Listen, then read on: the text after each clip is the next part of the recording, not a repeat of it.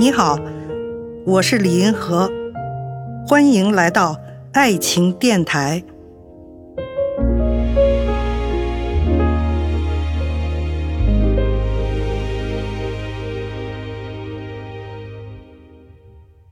精神出轨和肉体出轨，哪个更不能被接受？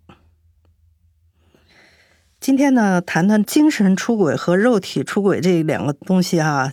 人们更多的能够接受什么？我认为呢，人们对肉体出轨还是看得更严重的。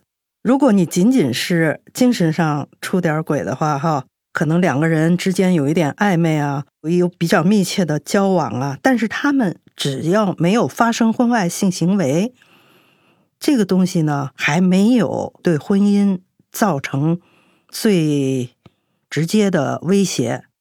有些比较大度的一些人呢，就甚至可以接纳这个肉体出轨。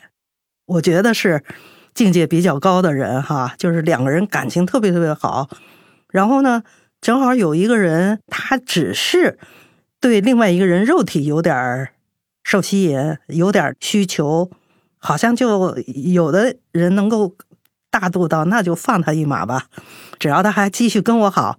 没有移情别恋就行了，确实有人能做到。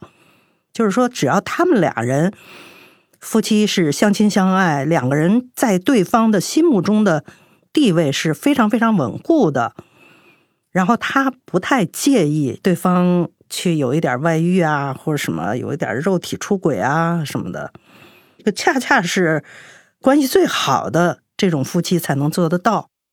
但是如果你精神上都已经就就没办法了，是吧？就不爱他了什么的。所以这里头呢，也有一个人们常爱问的问题哈，就是说异性到底可不可以做朋友？你的所有的朋友必须都得是同性的，只要是有异性朋友，我不能容忍。有的人对爱人是这么盯的，他也只要是异性，我就不放心，就怀疑你们会出轨啊，会肉体接触啊什么之类的。我觉得这样真的有点太小气了吧？一对夫妻关系非常好，但是其中呢，每一边哈，就是不管这男的还是女的，除了同性的朋友之外，还有一点异性的朋友不会越轨，这样的可能是完全存在的。所以好夫妻哈，应该大度一些，管束哈，不要那么太严了。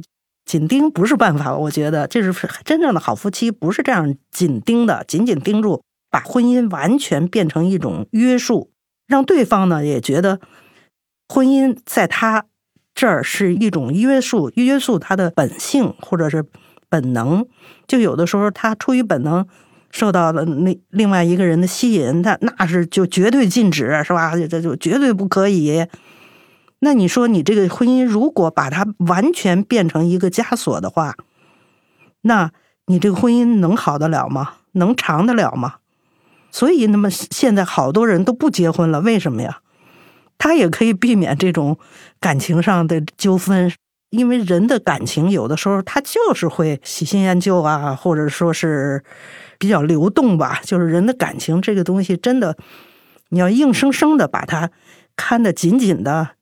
捆得紧紧的这个东西不是一个很好的办法，所以对待偶尔的一点点精神出轨啊什么之类的，不要特别特别的，一点空间都不给。我觉得是这样的。看见爱，感受爱，遇到爱，我是李银河，我们下期再见。